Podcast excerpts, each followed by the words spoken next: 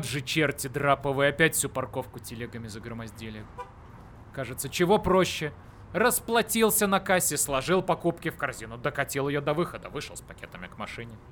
Так нет же. Им обязательно до самого авто надо тележку дотолкать, до самого, блин, багажника. Типа влом ему лишних 10 шагов с пакетами в руках по матушке земле сделать. А потом, после этих чертей драповых, на парковке телег больше, чем машин.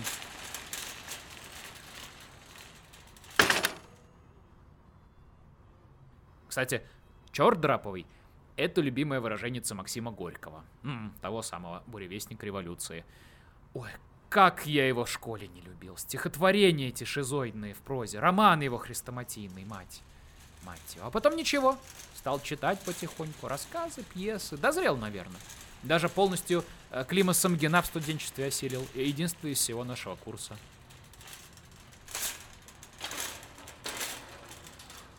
Я как об этом историческом факте своим нынешним коллегам-то рассказал, они охренели. Что Анатолий, что Кунак, они оба из моей смены. Мы с ними вместе в этом гипермаркете тележками занимаемся. Ну, в смысле, собираем их по стоянке, чистим, там, расставляем у торгового зала. Так вот, после того, как я им про Самгина в курилке рассказал, Кунак с Анатоличем минут 10 не могли свои челюсти в исходное положение привести. Понятное дело, они-то за всю жизнь одну книжку на двоих прочитали. Да это, наверное, комиксы или раскраску. Не, Алексей Максимович, если подумать, это сила. Помните, как он сказал, русский человек никому не нужен. Он даже самому себе не нужен. Вот на все 300% в точку.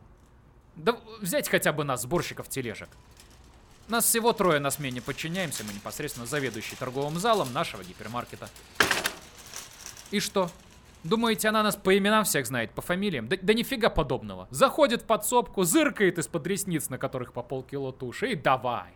Опять красавчики бамбук курим. В зале тележек почти не осталось, а они тут прохлаждаются. Ну-ка, ты, шурши на стоянку. Ты вдоль касс собрал, а ты на полусогнутых к автобусной остановке покупатели случаются и туда укатывают. Вот такая вот у нас начальница. Мы для нее не люди, мы для нее шерпы и шаки.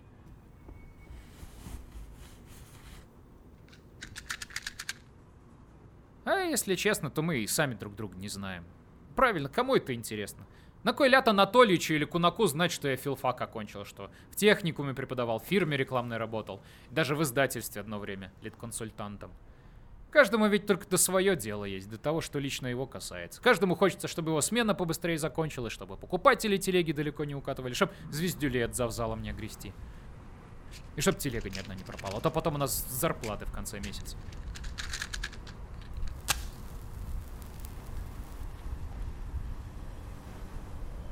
А что? Таких лосей хватает. Погрузит тележку в багажник и чао, Вася, жуй опилки. Особенно по весне, когда дачный сезон наступает. Докатит телегу с покупками до машины, а потом ее вместе с колбасой, туалетной бумагой, батонами прям в джипарь свой, оп. В личном подсобном хозяйстве, мол, все пригодится. Ага. На даче навоз по теплицам разводить. Ему-то может и пригодится, а у меня ядрит Мадрид из кармана каждый раз.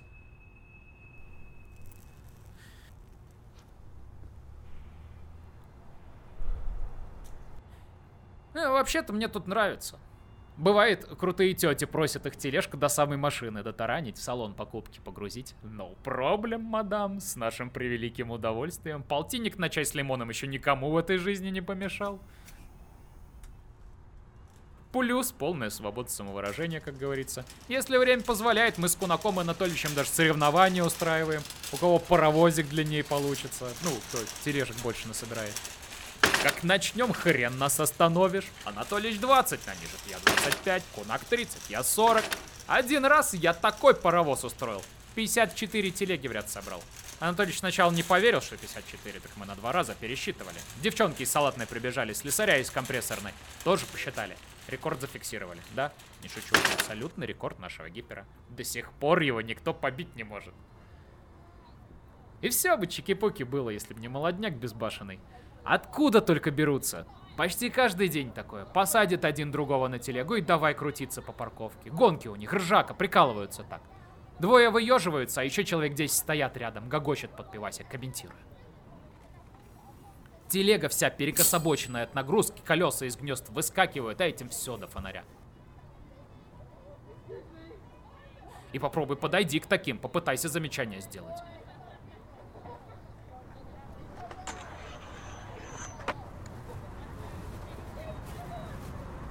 Пару раз охранникам пожаловался.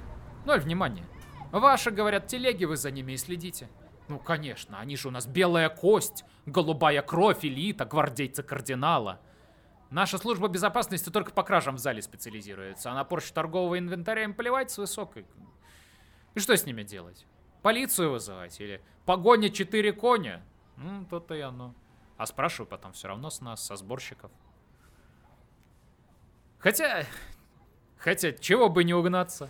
Я угнался, практика есть. Здесь главный секрет в чем? Самое основное уловить тот момент, когда телега набирает максимальную скорость. И тут же немедля надо в нее заскакивать. Тогда ускорение что надо получается. А если тебе при этом повернуть нужно, то своим весом регулируй. Переноси центр тяжести в нужную сторону. Сказал же другой великий писатель. Какой русский не любит быстрой езды? А вообще-то я с этими инженерами человеческих душ э, не во всем согласен. Иногда и поспорить готов. Возьмите хотя бы Мелвилла. Ну да, того самого, про кита-убийцу, про Моби Дика написал. Так вот, этот самый Мелвилл до чего додумался? Все мы, пишет, э, живем на свете, обвитые гарпунным линием. Каждый, мол, рожден с веревкой на шее. Но только попадая в петлю смерти, понимают люди неприходящую опасность жизни. Про опасность жизни оно, может и так, тут возить трудно, но про петлю на шее нет. Вспоминаю вот молодость свою, и что разве ощущал я тогда на шее какую-нибудь петлю? Конечно нет, ни на шее, ни на других частях туловища. Беззаботно в студенчестве жили, даже безалаберно. Оно и понятно, общага, пьянки каждый вечер, футбол, стройотряды, девчонки. Оксанка. Оксанка. Та вообще компанейская была. Все ей надо было, чтоб застолье, чтоб с гитарой, чтоб потом курить на балкон. Там на балконе в первый раз и поцеловались. Ленка. Это с прибамбасами. Своеобразная барышня. Вечно в книжный магазин меня тянула. То и по эзотерике книгу надо срочно найти, то по истории буддизма. Если с ней в книжный зашел, все, труба, часов на пять там зависнешь, а потом обратно в общагу потащишься сумками в обеих руках. Ксюха. Ксюха. Ксения. Ксюта. Красивая. Все парни на курсе в нее влюблены были. А выбрала она почему-то меня. Правда, ненадолго. Перед летней сессией скоропостижно выскочила за лейтенанта. Оказалось, в школе вместе учились, переписывались, потом втихаря уехала с ним. Тома Тамара. Строгая, как наш завзалом. Она почему-то сразу решила, что у нее на меня какие-то особые права. Э, соберемся с пацанами в комнате флакончик другой раздавить. Она сразу тут как тут и придумывает предлог, чтобы меня в коридор выманить. А выйдем, начнет упрекать да отчитывать. Гав, гав, гав, гав. Парни из моей комнаты Тамарку так и прозвали. Томагавк. Ну, в смысле, Тома, Гавк. Алина. Алина. Алина. Алина. Да, Алина. Алина. А, а что Алина? Алина как Алина, не хуже, не лучше. Что я о ней? Зачем? Столько лет забыть давно пора.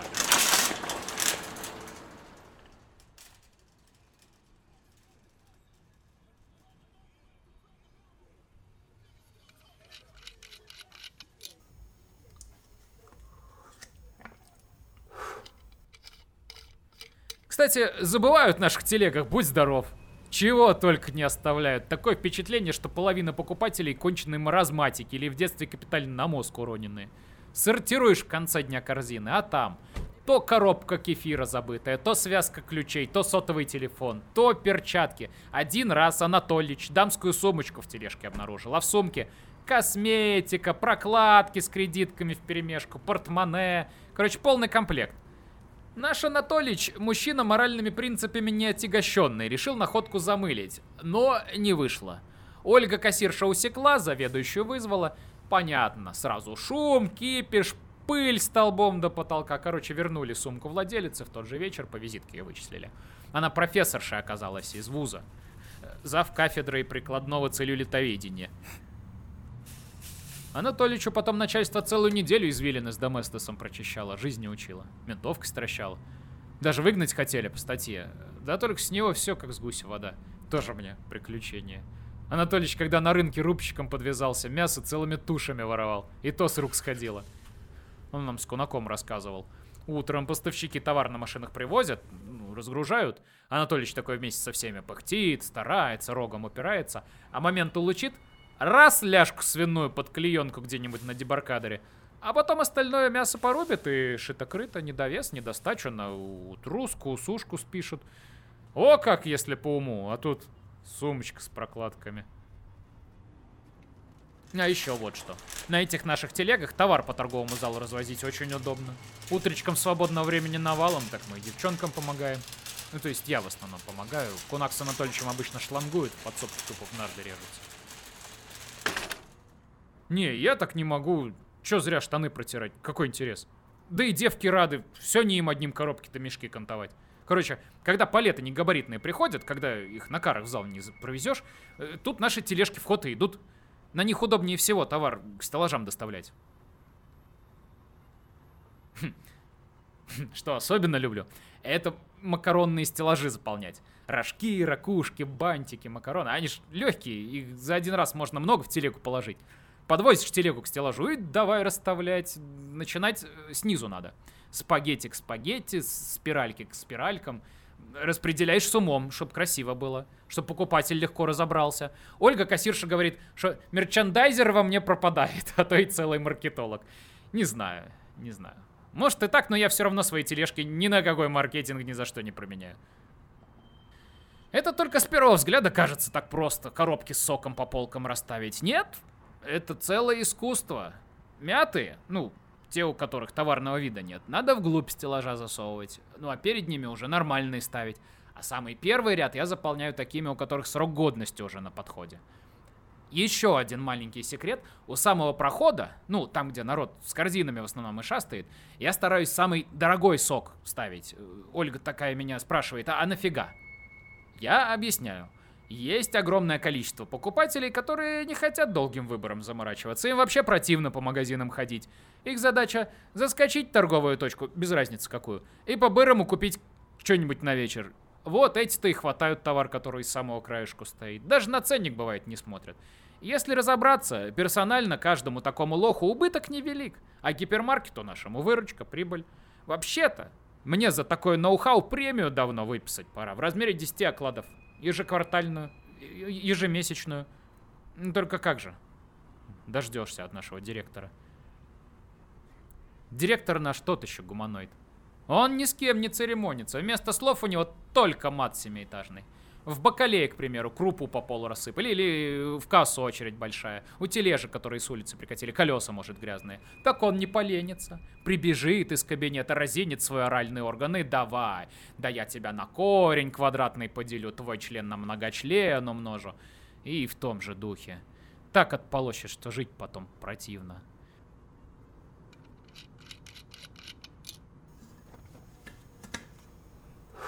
Вот Шукова, могучий, обильный. Это мне знаете, что напоминает? Цитату из Ильфа и Петрова. Помните? Парламентские выражения дворник богато перемежал нецензурными словами, которым отдавал предпочтение. Хотя чему тут удивляться? У нас сейчас полно учреждений, где матом не ругаются, матом разговаривают. В армии меня в свое время это здорово зацепило. Я же в ряды рабочей крестьянской влился весь такой припудренный, фельдепер свой после первого курса филфака. А тут выходит перед строем подполковник в сапогах начищенных с колодками наградными и давай нам с салагом вещать. Похлеще нашего директора или дворника из 12 стульев. Цветы на гарнизонной клумбе вяли, не то что уши новобранцев. Собственно, я на армейские годы не в обиде. Тоже есть что вспомнить. Как у авиаторов из соседней части технически спирт тырили. Нас его почему-то шпагой называли. Или как со стройбатовцами стенка на стенку дрались. Молодые были, силушки навалом, а мозгов наоборот. Понятно, всякого хватало. И в зимних караулах зубами лязгали, от дембелей огребали, и щеткой зубной очко в туалете драили, когда сильно проштрафишься. Но это почему-то быстро забылось, а хорошее помнится. Похождений-то всяких хватало. Ну, к примеру, как мы с Игорехой, сослуживцем моим, одногодком, портвишок дедушкам носили. Прознает дед, что тебе в увольнение подойдет, возьмет ласково за пуговицу так. Вечером, мол, чтоб три семерки у меня в тумбочке стояли. Вопросы есть, товарищ солдат? Никак нет, товарищ сержант. Какие могут быть вопросы? У кого вопросы, тот потом из нарядов по свинарнику не вылазит. Вот и придумываешь, изобретаешь способы. Вечером, пока Игорек на КПП дежурного прапора отвлекал, под датом притворялся, я и прошмыгнул с бутылкой через турникет быстренько. Дедушки довольны остались. А чего бы им не быть довольными? Портвейн, напиток толковый. Или это еще, когда в штаб дивизии нас вызывали. Это по официальной версии в штаб. Кабель связи вроде как тестировать. А на самом деле все проще было. Вещи нужно было начальнику секретного отдела из одной квартиры в другую перевести. И вот мы с Игорехой корячились. Не одни, конечно, там еще несколько бойцов подключили из комендантского взвода. Заданица еще то. Надо было с пятого этажа вещи спустить, в КАМАЗ погрузить, потом обратно их из кузова и на восьмой. И все без лифта. Но это все бы ничего. Но самый апофигей наступил, когда мы пианино из машины выгружали. Черное, такое большое, старинное. А тяжелая, сука, будто из чугуния. Мы с Игорем внизу принимаем, а эти гаврики из кузова толкают. Не знаю, как получилось, только не удержали мы. Пианино наклонилось, поехало вниз, а мы... Ну, тяжеленное, говорю же. Ну и на асфальт прямо еще звук такой. День крышка в одну сторону, клавиши в другую. До сих пор звук вот этот от лопающихся струн в ушах. Вот этот день-день-день. Понятное дело, жена секретчика в истерике, на старшине, что нами руководил лица, нет. Кранты. Мы с Игорьком думали, что расстреляют нас тот вечер, без суда и следствия. Не, не расстреляли. А учение взять. Это же вообще поэма целая. Сага, журнал веселые картинки палатках живешь круглые сутки, читай на свежем воздухе. Ротный с замполитом тебе мозг не выносят. Днем на койке лежать разрешено. Свободного времени дай черта. Опять же, в лес можно сходить, сельпо ближайшее за куревом, если по-тихому. Жратвы навалом, муштры ноль. Красота. Ну, войнушку раз в три дня затеют. Э, войнушкой мы занятия на полигоне называли, когда там стреляли, взаимодействие подразделений, условия боевой обстановки отрабатывали, слаживание наступающих тактических групп. Ну, когда рота наступает, условный противник типа активно противодействует, убивается. Ну, вот мы с Игорехой как раз этого самого противника изображали. В окопчике сидели с холостыми по наступающим из пулемета. Он командир расчета, а я второй номер. Ну, сидели, ну, стреляли, изображали. Ну и ладно, чего теперь? Давно это было, сто лет назад. Да и было ли? Приснилось, может. Все, хватит, надоело. Заладил Игореха, Игореха. Какой еще Игореха? А когда это было? И не надо тут нечего. Все, проехали.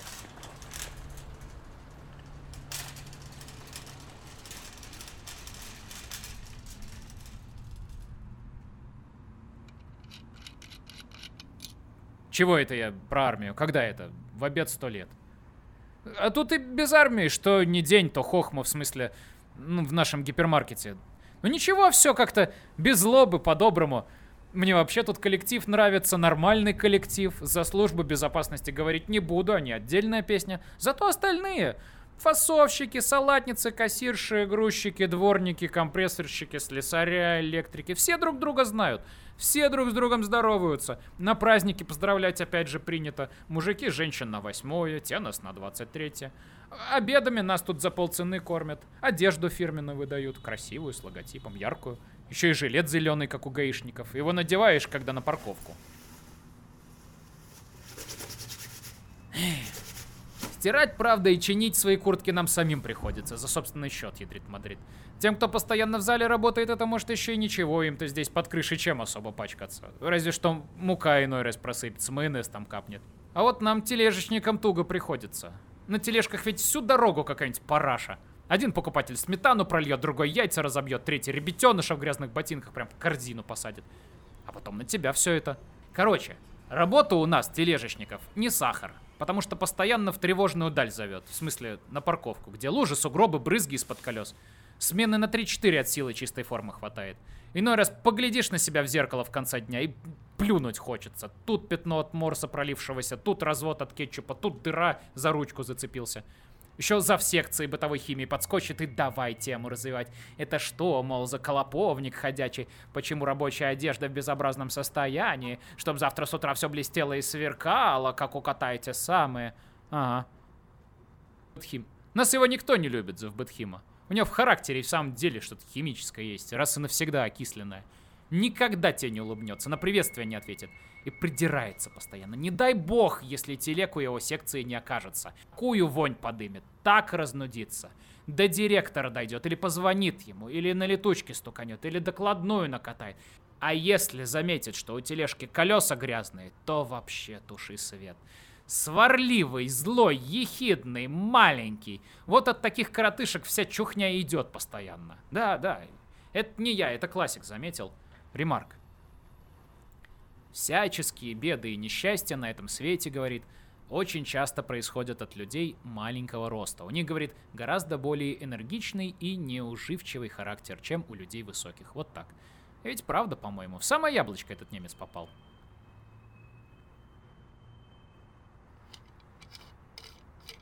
Вот почему так бывает? Найдешь у писателя какую-нибудь дельную строчку, и кажется, что мысль эта проста до элементарности. Ну, ну вот как эта телега. Кажется, это так общеизвестно, очевидно, что ты и сам мог бы додуматься написать тоже. Но, увы, подметил явление, рассказал о нем не ты, а он. Оттого и обидно. Хотя, если по логике, то чем я хуже? Что, не смогу я разве какой-нибудь захудалый романишко накропать? Повесть там, новеллу. Опыт житейский есть, наблюдательностью не обделен. Смогу, конечно. Да у меня в школе, если хотите знать, по сочинениям всегда пятерки были. Эпиграф, вступление, главная часть, заключение. Умная цитата обязательно. В издательстве, когда там работал, вообще отдельное кино. Сколько всяких рифмоплетов через меня прошло. Наваяет один такой от нечего делать, с полсотни стишат о родной околице, о рябинке над прудом, о карих очах и тащит в издательство. А что, это не прежние времена, сейчас за свой счет любую лабуду напечатать можно.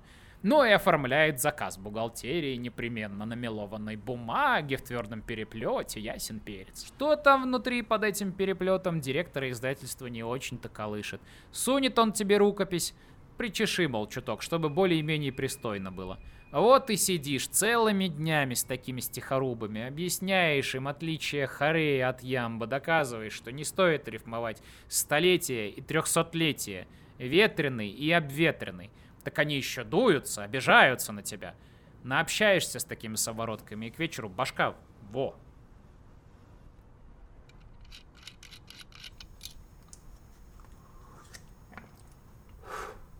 Ну и не выдержишь, заглянешь после работы в рюмочную, стресс снять. Едешь потом домой в трамвае и думаешь, разве я не смог бы так? Как эти, неужели не смог бы?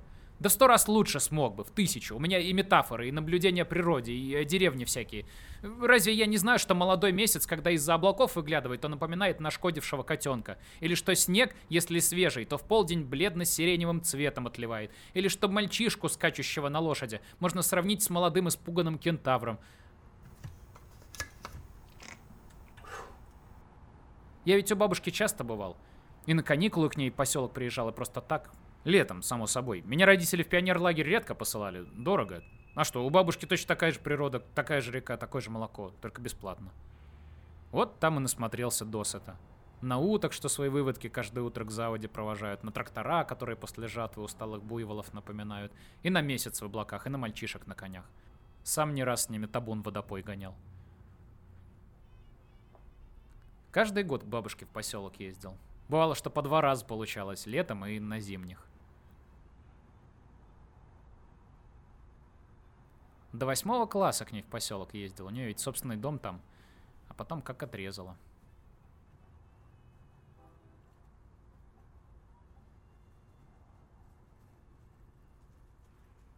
Из-за дяди Пети это. Из-за него так вышло. Из-за Петюни Гришатникова. Он в поселковой котельной работал. Ну, как работал? Бухал больше, чем работал. Его в поселке местные иначе как Петька Стопарика не называли. Бывало, так на смене нажирался, что про уголь забывал, про котлы забывал. Пару раз едва школу и детсад не разморозил. Понятное дело, какой деревенского кочегара заработок, вот и побирался. Клянчил на бутылку все больше у стариков. А у одиноких, кто на отшибе, у тех требовал. Вот и к бабушке моей повадился, а она ведь одна жила. В тот день он тоже в январе Помню, морозы стояли, ночью до 30 доходило. Я к бабушке приехал, после автобуса еще на лыжах успел. Вечером дело было темно уже на улице, поужинали мы как раз у, у телевизора сидели, и вдруг в окно бух-бух-бух, и снова бух-бух-бух. Я испугался, а бабушка мне, видать, Петр это, опять за деньгами непутевый. Занавеску отдернула, точно он маячит там. Ну, бабушка ему рукой показала на крыльцо, сама полушубок накинула, вышла. Возвращается через минуту, все, отвязался. Дала ему на пол-литру. Не знаю, что случилось у Петюни. Наверное, не хватило ему. Только через час к нам в окно по новой. Бух-бух-бух. И еще раз. Еще бабушка бледная сидит, крестится. Сейчас окошко вышибет нехресть. А по стеклу снова бух-бух-бух. И тут у меня взыграло. Мужик, как-никак, восьмой класс, все-таки встал и вышел на крыльцо. А там он, дядя Петя. Не помню, что он мне говорил. Мычал что-то про какой-то трояк, про до руками хватался. Пьяный он был капитально, может, даже и не понимал, что это не бабушка перед ним. А когда он меня за воротник схватил, я его по руке ударил. Сильно ударил, а потом толкнул в грудь. Дядя Петя упал, а я быстро отскочил и дверь захлопнул. И на засов его. У бабушки на двери хороший такой засов стоял, кованый, старинный. В сенках еще пару минут постоял, дух перевел, прислушался. На крыльце тихо, никто дверь не ломает. В дом вернулся, бабушка мне, ну что, ушел? Ушел, говорю. А у самого сердце колотится, прям вот тут, у самого горла, как бешеное. Как вечер прошел, уже точно и не вспомню.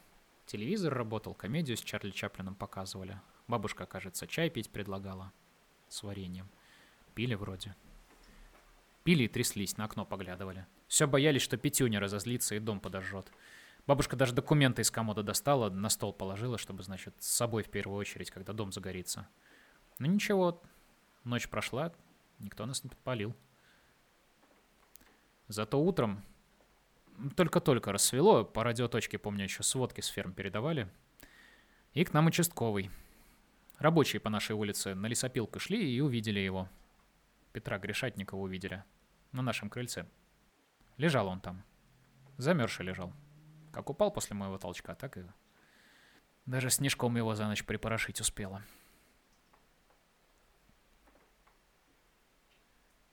Дядю Петю увезли. Закинули словно бревно на обычный прицеп к милицейскому бобику, закрыли брезентом и... Нам с бабушкой для порядка участковый несколько вопросов задал, время уточнил, обстоятельства, что-то себя в тетрадку записал. И все на этом. Ну а чего еще? Кочурился очередной деревенский алкаш, замерз пьяных шаров, туда и дорога. И у милиции головников меньше. Ну, и все. И все. Да и все, все, все.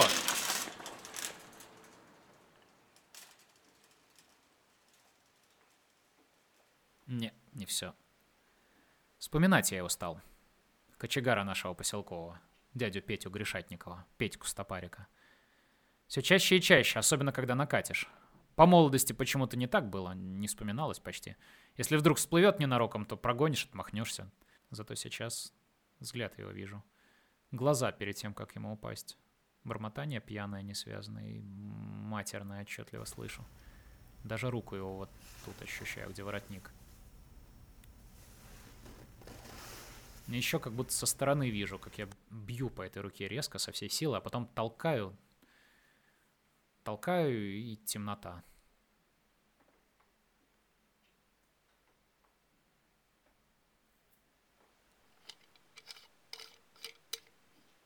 Почему-то на парковке особенно часто опять его не вспоминаю. Много телег к вечеру скапливается. Я их собираю, собираю, вспоминаю. Одну в другую заталкиваю. Одну, другую.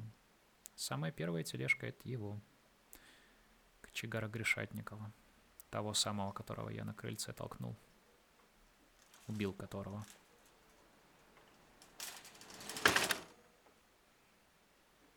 А потом я к ней остальные присоединяю. Вторая — это Алина. Алиночка. Олененок. Я ее так называл. Правда, редко называл. Чаще психовал, срывался, доводил ее. За все на свете на нее сердился. За то, что она могла со мной по телефону часами. За то, что по всяким пустячным поводам дарила мне самодельные открытки. Даже за то, что она не обижалась, когда я врал, что в кино сегодня с ней не могу.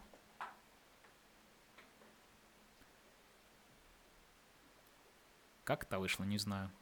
Или сама она меня с Натахой увидела, или рассказал кто.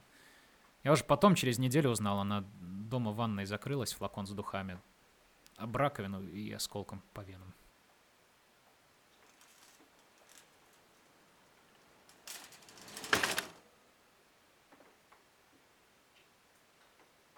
В больницу к ней я раза два или три ездил. Апельсины, книжки, слова какие-то деревянные, не настоящие. Что-то говорил, говорил, а сам на руку ее перевязанную смотрел. Хотел взгляд от бинтов отвести, а не мог. Смотрел и смотрел. Алинка к нам на курс уже не вернулась. И в институт не вернулась. Сначала ее на пару недель в дурку, как водится, а потом она забрала документы, уехала. Далеко куда-то уехала, к родственникам, по-моему, я не уточнял. А на выпускном мне Райка, подруга ее, рассказывала после трех стопок, на руке у Алинки мое имя было. Она его этим осколком, от духов осколком ванной. По коже, по жилкам тонким, голубым. Буква за буквой, мое имя. Правда, первая буква у нее почему-то не очень получилась, поэтому на руке вместо Леша было Йоша. Это мне Райка так сказала. Может, наврала Райка, а? Она ведь на выпускном сильно косая была, мало ли чего придумала.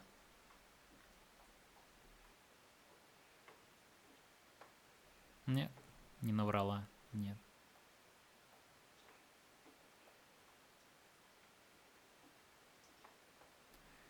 Третья телега — это Игорь. Конечно, он. Кому же еще? Игорь. Командир пулеметного расчета, младший сержант Локотков — мы с ним в армии с самого карантина вместе с присяги. У нас койки в казарме рядом, тумбочка одна на двоих. Вместе в наряды, вместе в самоволки, вместе от дагов отбивались, когда те хотели вроде свои порядки установить. Думали и на дембель вместе пойдем. Не получилось. Вместо дембельского аттестата Игореха 7 лет получил. За убийство. Тогда на полигоне мы с Игорехой противника изображали. Из пулемета по наступающей роте долбили. Холостыми, разумеется. Игорь стрелял, а я, как второй номер, ему диски подавал. Один, второй, третий. Их много у меня в вещмешке было, дисков с холостыми. Мы так думали, что с холостыми. Нам так сказали.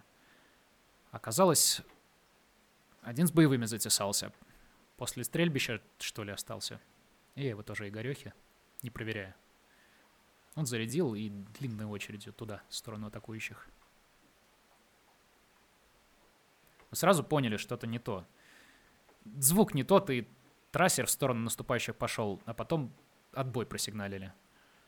И ротный к нам побежал, диск отстегнул, проверил, проорал, что в цепи раненые есть. Парень, короче, из второго взвода пулю в живот поймал. Наглухо. До санчасти даже не довезли. От нас с Игорёха эту пулю получил. Других расчетов рядом не было.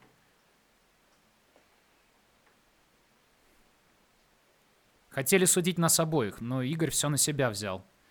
Мол, он командир расчета, старший по званию, значит, сам диск проверять должен был. Так вот не стало Игоря в нашем кубрике. А его койку через месяц занял другой пацан из нового призыва. Поэтому третья телега — это он. Игореха — это третья.